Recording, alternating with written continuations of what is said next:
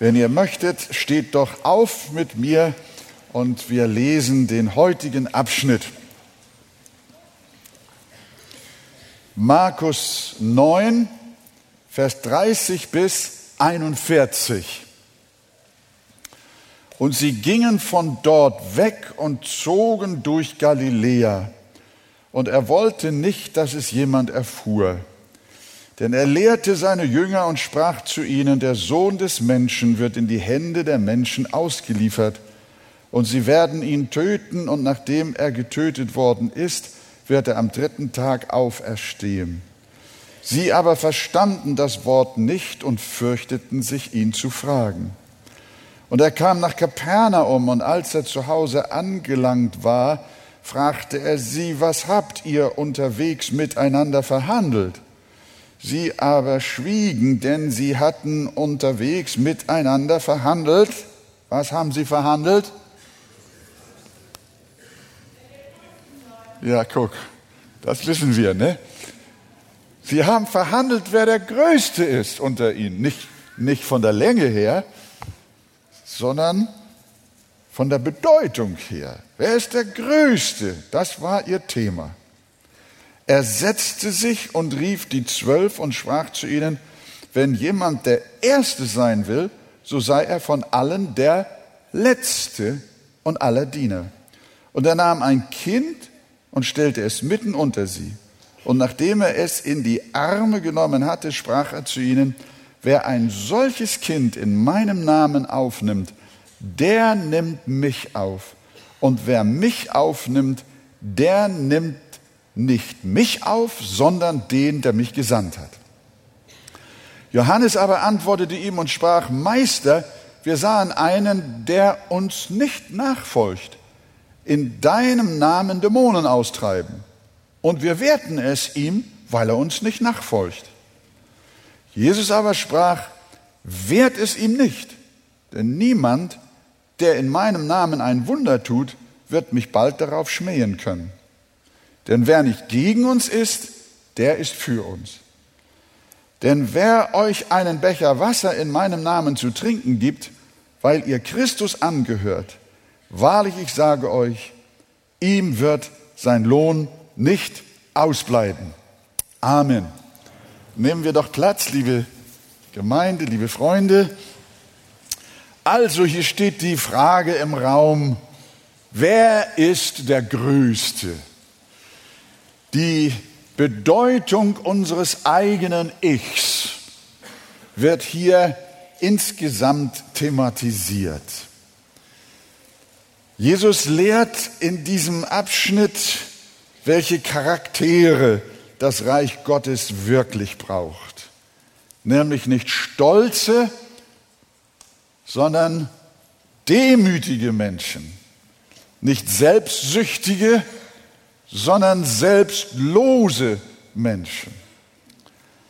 Und äh, nachdem sie nun äh, einen längeren Fußweg in Richtung Kapernaum zurückgelegt hatten, dann kamen sie, äh, da hat Jesus sie unterrichtet und ihnen nochmal gesagt, was hat er ihnen gesagt? Er lehrte seine Jünger und sprach zu ihnen, der Sohn des Menschen wird in die Hände der Menschen ausgeliefert und sie werden ihn töten.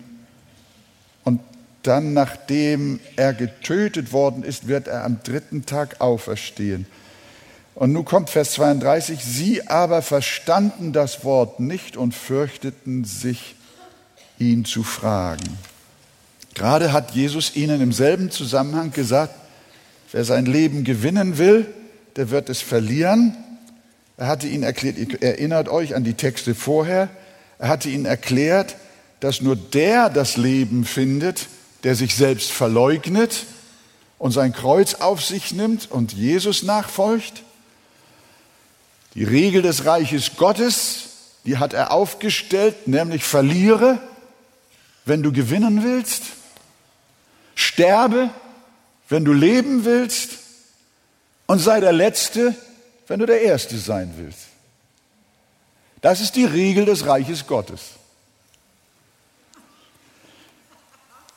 Das ist uns menschlich natürlich zuwider. So verhalten wir uns nicht. Unsere Devise lautet andersrum. Wenn du gewinnen willst, musst du zusehen, dass du der Erste bist. Wenn du Bedeutung haben willst, dann sei immer der Größte und der Wichtigste. Und wenn du leben willst, dann meide dringend das Kreuz.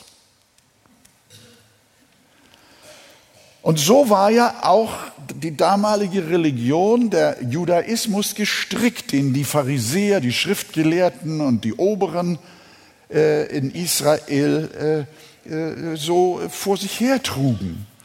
Sie hielten sich für die Besten, die Wichtigsten, die Richtigsten. Ihr religiöses System war auf Äußeres fixiert. Sie fasteten. Wenn sie das taten, ließen sie sich sehen. Wenn sie Opfer einlegten, dann hatten sie einen Trompeter dabei, damit die Menschen aufmerkten, wenn sie gaben. Wenn sie beteten, machten sie lange Gebete und warfen als Zeichen ihrer Frömmigkeit öffentlich Asche auf ihr Haupt. Sie machten was aus sich. Sie wollten nicht die Letzten, sondern die Ersten sein. Das haben die Jünger aus dieser Tradition, sind die Jünger ja gekommen. Und sie haben auch Ja gesagt, Jesus, du bist der Messias, super, dann sind wir deine Minister, dann wird ja noch was aus uns. So in dieser Denke haben sie auch immer wieder gelebt. Und es war nicht einfach für Jesus, sie von diesem Dreh runterzukriegen.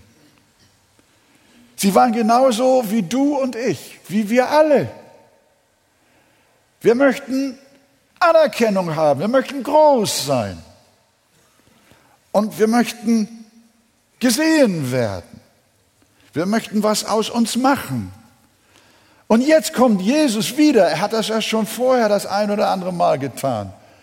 Und hat gesagt, ihr lieben Jünger, bei mir, wenn ihr mir nachfolgen wollt, geht das genau andersrum. Dann heißt es sterben. Dann heißt es sich verleugnen. Dann heißt es sein Kreuz auf sich nehmen. Und wieder in Vers 32, sie aber verstanden das Wort nicht und fürchteten ihn zu fragen. Sie haben Angst gehabt, er führt das noch weiter aus. Das könnte verbindlich für sie werden. Denn das war doch ihrer Natur nicht angemessen. Sie wollten nicht noch mehr davon hören. Sie hatten noch nicht verstanden, dass Jüngerschaft diametral anders ist als der Stil der Welt. Ist uns Christen denn das wenigstens klar, wenn den Jüngern das schon nicht klar war? Ich meine, das ist auch eine Frage an euch, ihr lieben Täuflinge. Ihr wollt euch taufen lassen, gut so. Seid ihr euch darüber im Klaren, dass eure Taufe und euer zukünftiges Leben ein Leben im Widerspruch zu der gängigen Lebensweise der Welt ist? Christsein heißt klein werden. Ist uns Christen das klar? Haben wir verstanden, was Nachfolge ist? Bei den Jüngern musste Jesus nachfassen, denn als sie nach langem Fußmarsch in Kapernaum angekommen waren, fragte er sie, was habt ihr miteinander verhandelt? Vermutlich hat Jesus hier in seiner Eigenschaft als Gottessohn gefragt. Die Frage die hätte Jesus sich selbst beantworten können. Ihr wisst, manchmal begegnet uns Jesus in den Evangelien als der Menschensohn. Und dann weiß er auch nicht und muss ehrlich fragen. Aber manchmal begegnet er uns als Gottessohn und dann weiß er alles. Und hier ist offensichtlich eine Situation, Jesus weiß genau, worüber die Jünger auf dem Weg gesprochen haben. Aber er fragt sie nochmal, was habt ihr unterwegs miteinander verhandelt?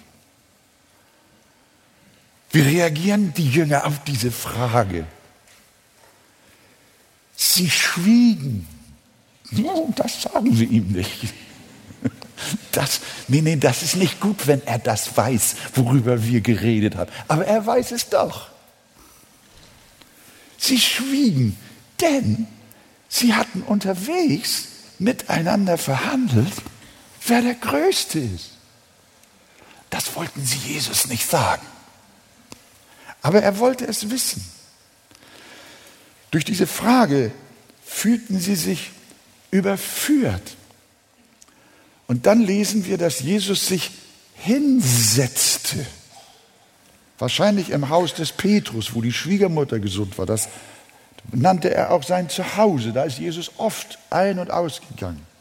Dann hat er sich offiziell hingesetzt und hat gesagt, so Jungs, jetzt kommt mal her. Jetzt möchte ich euch mal ein bisschen tiefer in diese Thematik einführen, was Nachfolge bedeutet. Und es geht gleich los, Vers 35.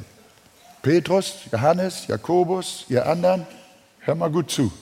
Und liebe Arche-Leute, wenn jemand der Erste sein will, so sei er von allen der Letzte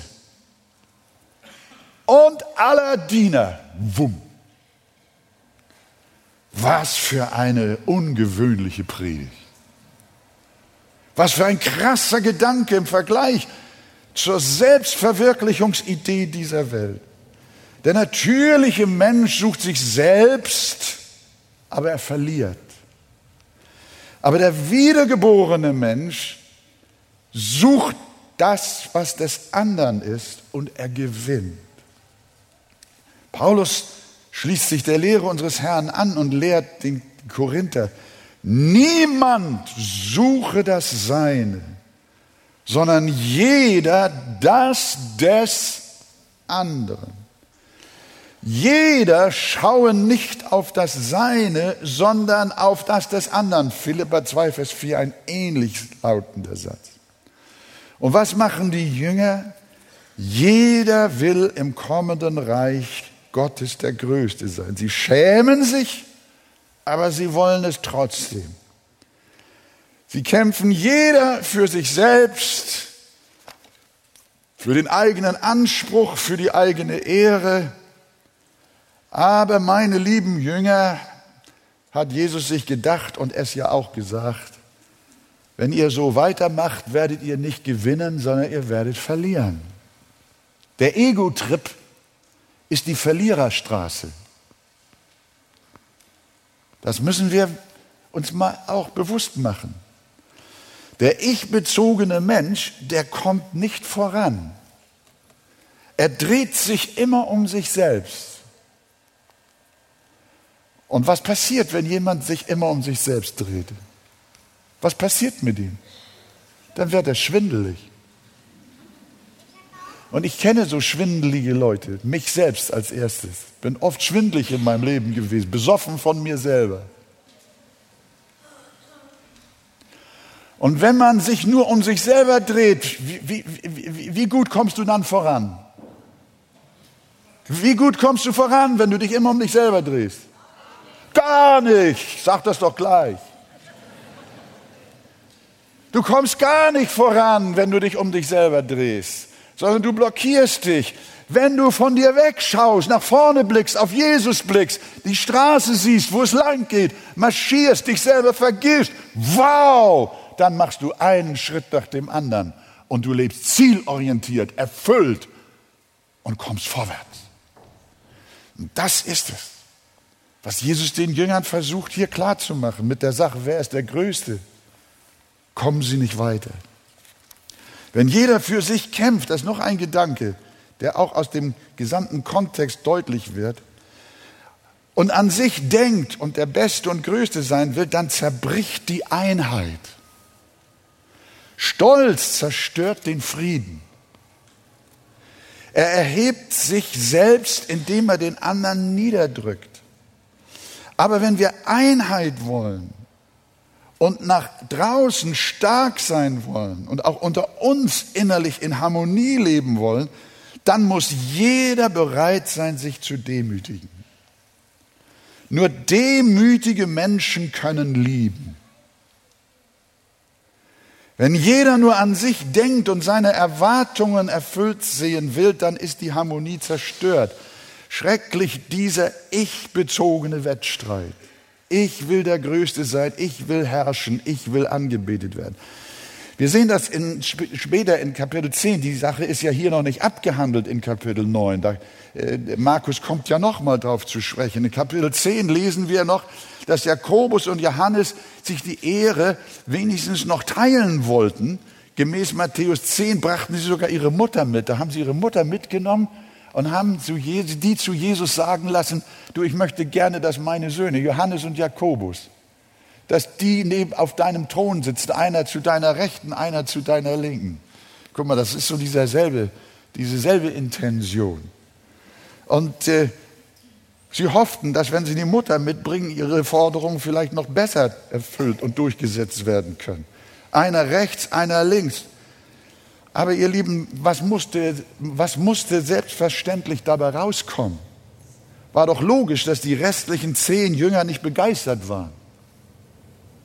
Und deshalb berichtet Markus auch wörtlich in Vers 41, und als die zehn es hörten, was die beiden mit ihrer Mutter da bei Jesus wollten, fingen sie an, über Jakobus und Johannes unwillig zu werden.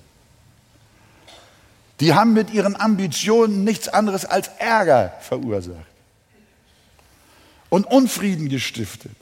So geht der Friede kaputt.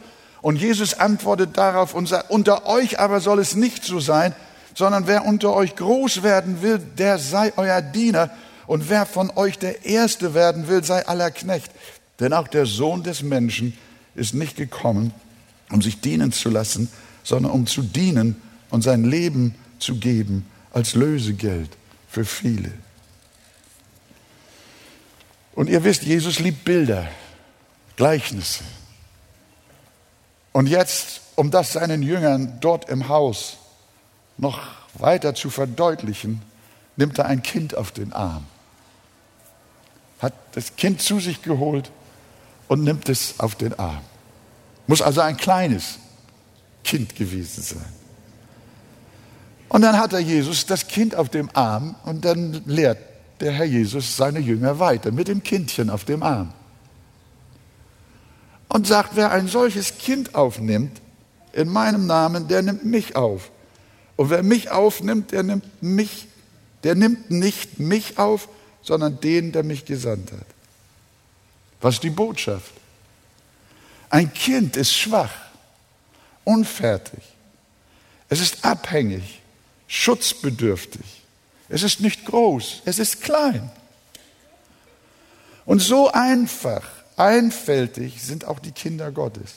Paulus schreibt, beschreibt so die die, die Leute in der Gemeinde. Nicht viele Weise nach dem Fleisch. Wenn ihr große Leute suchen wollt, ist es am besten, ihr kommt nicht in die Gemeinde. Paulus sagt, es sind nicht viel Weise nach dem Fleisch, nicht viel Mächtige, nicht viele Vornehme, sondern Schwache und Unedle und was nichts ist vor der Welt, das, was man übersieht wo man drüber stolpert. Das hat Gott erwählt. So sind die Wiedergeborenen. So hilfsbedürftig wie die Kinder. Christen wissen sich in totaler Abhängigkeit von Gott. Und wenn es nun um die Frage geht, wie wir mit diesen schwachen Kindern Gottes umgehen, das heißt miteinander umgehen, dann ist klar, wir erheben uns nicht über sie. Wir suchen nicht unsere Größe in der Form, dass wir sie klein machen. Wir heben nicht die Nase hoch, wir machen uns nicht lustig über sie, über ihre Einfältigkeit, wir verachten sie nicht, sondern wir nehmen sie auf. Wir breiten wie bei den kleinen Kindern unsere Arme aus, auf, aus und heben sie an unser Herz wie Jesus das gerade den Jüngern gezeigt hat. Wir lieben den Geringsten. Wir halten uns herunter zu den Niedrigen. Wir lieben auch die Bildungslosen, den Armen, den Gebrechlichen, den Kleinen, den Kranken, den Unwichtigen, den Vergessenen. Jünger Jesu wertschätzen Sie. Sie suchen nicht ihre Größe. Sie suchen nicht in, mit sich selbst satt zu werden, sondern sie suchen den Schwachen, den Kleinen, den Elenden. Paulus schreibt an die Philipper, tut nichts aus Selbstsucht oder nichtigem Ehrgeiz, sondern in Demut achte einer den anderen höher als sich selbst. Und liebe Gemeinde, liebe Freunde, auch wir Christen heben jetzt nicht den Finger auf Johannes und die Jünger, die miteinander gestritten haben, wer der Größte ist. Sondern ich glaube, jetzt ist an der Zeit, diesen Abschnitt auf uns persönlich anzuwenden. Und wir kennen doch auch unsere eigene Neigung, unsere unerlöste Natur, unsere Ich-Bezogenheit. Wir wollen dem Herrn dienen und wir merken gar nicht, dass wir uns dabei selber suchen. Und deshalb sollte unser aller Gebet und mein Gebet hier oben als erstes sein. O Herr, erbarme dich über mich und hilf mir. Öffne mir die Augen, dass ich mich selbst erkenne. Bitte erlöse mich von mir selber, von meiner verdorbenen Natur. Paulus hat einmal gesagt, ich elender Mensch, wer wird mich erlösen von dem Leib dieses Todes, von der Verfallenheit meines Leibes, von meiner alten Natur? Gott möge uns helfen, euch helfen, dass wir das Wesen Christi anziehen und uns von ihm prägen lassen, der, obwohl er in Herrlichkeit war, obwohl er Gott ist, hat er diesen, diese, diese Herrlichkeit verlassen und hat sich in ein schwaches Menschsein gekleidet, ist heruntergegangen zu uns, ist gestorben, hat sich gedemütigt. Aber wir wissen, diese Demütigung unseres Herrn, die hat ihn letzten Endes zum König aller Könige gemacht. Gott hat ihn erhoben. Wenn wir unser eigenes Ich bekämpfen, dann brauchen wir nicht befürchten, dass wir was verlieren. Jemand hat gesagt, der größte Feind eines Christen ist nicht der Teufel, sondern das ist sein altes Ich. Der größte Feind steckt in uns selbst. Und unser Schrei sollte heute Morgen sein, angesichts dieses Textes, Herr, erlöse mich von mir selbst und von meiner eigenen Art. Mach mich frei von diesem Verlangen, groß zu werden. Johannes ist das offensichtlich irgendwie, äh, ja, der fühlt sich da nicht ganz wohl bei dieser Rede und dieser Vorstellung mit dem Kind. Der lenkt ab in Vers 38. Johannes geht da nicht drauf ein. Ist wieder der Johannes. Er sagt, Meister, sagt er, fängt ein ganz anderes Thema an. Meister, wir sahen einen, der uns nicht nachfolgt in deinem, in deinem, in deinem Namen Dämonen auszutreiben. Und wir werten es ihm, weil er uns nicht nachfolgt. Ihr müsst mal wieder auch auf den Text genau achten. Er hat nicht gesagt, da ist jemand, der treibt in deinem Namen Dämonen aus, aber der folgt dir nicht nach. Sondern er sagt, der folgt uns nicht nach, Herr. Jetzt will er auch noch Nachfolger haben. Wir merken, Johannes ist nicht immer nur so der liebe, zarte, äh, sensible Jünger Johannes, der immer nur an der Brust des Herrn war und Petrus ist der Raufbold. Nee, nee, nee, nee, nee. Hier merken wir, Johannes ist auch ein ganz großer Sünder. Ein Schlitzohr. So wie ich. Und du auch.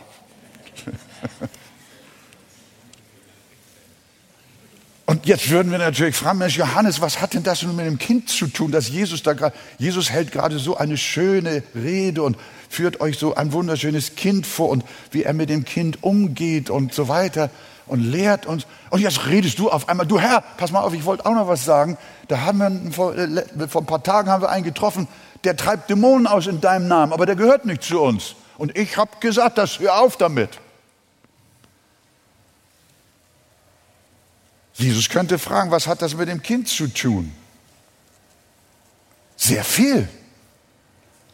Denn auch in dieser Sache wirkt bei Johannes derselbe Stolz und derselbe Hochmut wie in ihrer Beziehung untereinander. Denn Jesus hat dem Johannes wiederum geantwortet und gesagt, wehrt es ihm nicht, denn niemand, der in meinem Namen ein Wunder tut, der wird mich bald darauf schmähen können. Denn wer nicht gegen uns ist, der ist für uns. Jesus sagt, lass ihn. Jesus ist entspannt. Jesus hat keine Wettbewerbsgefühle. Mit anderen Worten, lasst auch andere für mich wirken. Ihr seid nicht die Einzigen, die meine Jünger sind. Aber Johannes fand es überhaupt nicht gut, dass auch außerhalb seiner Gruppe im Namen Jesu Großes geschieht. Gott soll doch nur durch ihren exklusiven Jüngerkreis wirken. Ich habe manchmal auch so komische Gedanken gehabt. Ich, ich rede jetzt nicht mehr so viel über mich, aber doch ein bisschen. Bin ja schon viele Jahre so im Dienst für Gott. Und oh Mann, du hast doch, wenn du junger Pastor bist und äh, eine, eine Gemeinde anvertraut bekommen hast, einen Verkündigungsdienst hast, und dann siehst du, wie überall Gemeinden groß werden und Erweckungen sind und so weiter. Ja, dann fragst du auch, Mensch, wer ist eigentlich die größte Kirche, die größte Gemeinde in Hamburg? Ja? Bestimmt die Arche. Die Arche. Sind wir nicht die Größten? Die anderen, naja, gut, da. Aber nee, wir sind, wir sind doch die Specials. Wir sind die Lieblinge Gottes. Das sind wir auch, was die Erlösung betrifft. Aber ihr Lieben, dieser Geist, der steckt in uns, der steckt in unseren Knochen. Dieses Gift. Wir erinnern uns, dass Jesus ja nicht nur zwölf Jünger ausgesandt hatte, sondern er hat 70 ausgesandt und hat sie gesandt und sie sogar mit Vollmacht ausgerüstet. Kein Wunder, dass da Menschen waren, auch außerhalb dieses engeren Kreises, die segensreich gewirkt haben. Denn danach aber bestimmte der Herr noch 70 andere und sandte sie je zwei und zwei vor sich her in alle Städte und Orte, wohin er selbst kommen wollte. Und Johannes und die anderen von den Zwölfen wehrten dem einen von den 70 nun für Jesus zu wirken. Das war pure Eifersucht, purer Neid. Denn sie selbst konnten gerade nicht mal einen Dämon austreiben. Könnt ihr euch erinnern? Gerade im Kapitel davor, da kam der Vater mit seinem besessenen Kind und sagt, deine Jünger konnten ihn nicht austreiben. Und nun hat er einen gesehen, der gehörte gar nicht zur Gruppe und der hat Dämonen ausgetrieben im Namen des Herrn. Ja, da kommt doch Eifersucht auf. nun war er wieder nicht der Größte, wieder nicht der Erste, wieder nicht der Bedeutendste. Aber Jesus widersprach ihm und sagte, dass auch andere das Recht haben und den Auftrag haben, für ihn zu wirken. Was lernen wir daraus? Der Herr wirkt nicht nur durch eine exklusive Gruppe, durch eine einzige Kirche, durch eine einzige Gemeinde. Er wirkt auch nicht nur durch die Arche, gelobt sei der Name des Herrn, sondern durch viele andere Gemeinden und Dienste, über die wir nicht eifersüchtig sind und niemals sein wollen, die wir nicht als Konkurrenz empfinden, sondern über die wir uns freuen und für die wir beten. Sagt ihr Amen dazu. Das Reich Gottes ist größer als wir. Sagt ihr dazu auch Amen? Und ist auch größer als du. ja, als wir, wir alle. Unser Herr Jesus ist weit. Unser Herr Jesus fürchtet nicht Konkurrenz. Nein, das tut er nicht. Als Paulus im Gefängnis war, wollten andere als Apostel wirken. Und manche taten es aus Selbstsucht, das ist wohl wahr. Und zur eigenen Ehre, wie er schreibt. Aber Paulus wehrte ihnen nicht, sondern er schrieb in Philippa 1, Vers 18, was tut es? Jedenfalls wird auf alle Weise, es sei zum Vorwand oder in Wahrheit, Christus verkündigt. Und darüber freue ich mich. Ja, ich werde mich auch weiterhin freuen.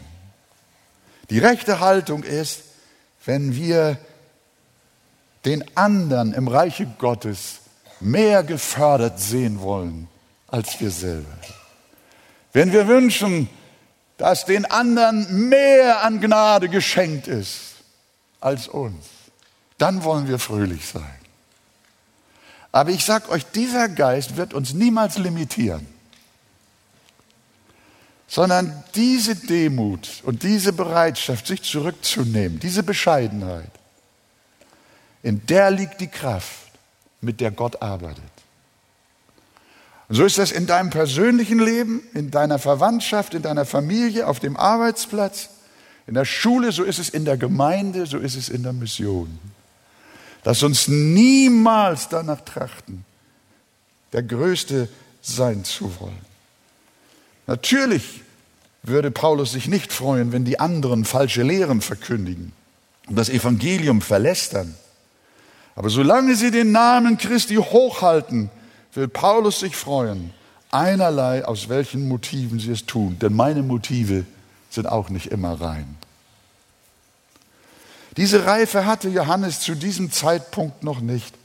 Er war gar nicht immer so sehr, wie wir sagten, der Apostel der Liebe, der immer so artig an der Brust Jesu lag. Nein, er hatte auch ganz schöne Macken und ziemlich große Sünden. Wir sehen diese nicht nur bei Petrus, bei den anderen Jüngern, auch bei diesem scheinbar sanfteren Jünger. Noch einmal, liebe Freunde, wir sind alle Sünder. Jeder leidet noch an seiner alten Natur, von der uns Gott erlösen möchte. Und wie schon erwähnt, wir preisen Gott, dass Paulus sagt, ich danke Gott durch Jesus Christus. In ihm haben wir die Hilfe von uns selbst. Bitte Jesus um Verzeihung. Bitte ihn um Hilfe, wenn du eifersüchtig auf jemandes Dienst in der Gemeinde bist. Freue dich über jeden und arbeite daran, dass dein Bruder und deine Schwester erfolgreicher sind als du und mehr zu Ehren kommen als du. Fördere nicht dich, sondern fördere den anderen, dass er dich sogar noch übertrumpft. Gott helfe uns. Zum Schluss. Jesus unterstreicht das Ganze nun noch einmal und sagt in Vers 41, er bringt wieder ein Gleichnis. Denn wer euch einen Becher Wasser in meinem Namen zu trinken gibt, weil ihr Christus angehört, wahrlich ich sage euch, ihm wird sein Lohn nicht ausbleiben. Mit diesen Worten, liebe Schwestern und Brüder, zeigt Jesus, was wirklich Größe ist. Wenn wir von den Großen im Reiche Gottes sprechen, dann denken wir meistens so an Leute wie Martin Luther, an Spurgeon, an Piper, John Piper. Wir denken an die, die auf der Kanzel stehen und zu Tausenden gepredigt haben, die große Gemeinden geführt und viele Bücher geschrieben haben. Aber Jesus bestätigt diese Einschätzung so pauschal nicht, sondern er sagt, dass die groß im Reich Gottes sind, die den Schwachen, die zu Christus gehören, einen Becher Wassers reichen.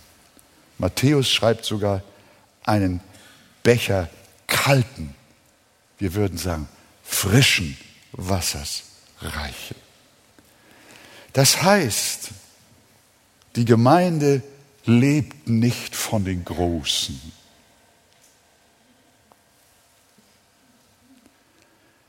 Die Gemeinde lebt nicht von den Großen, von den Ersten, von den Namhaften und Bekannten,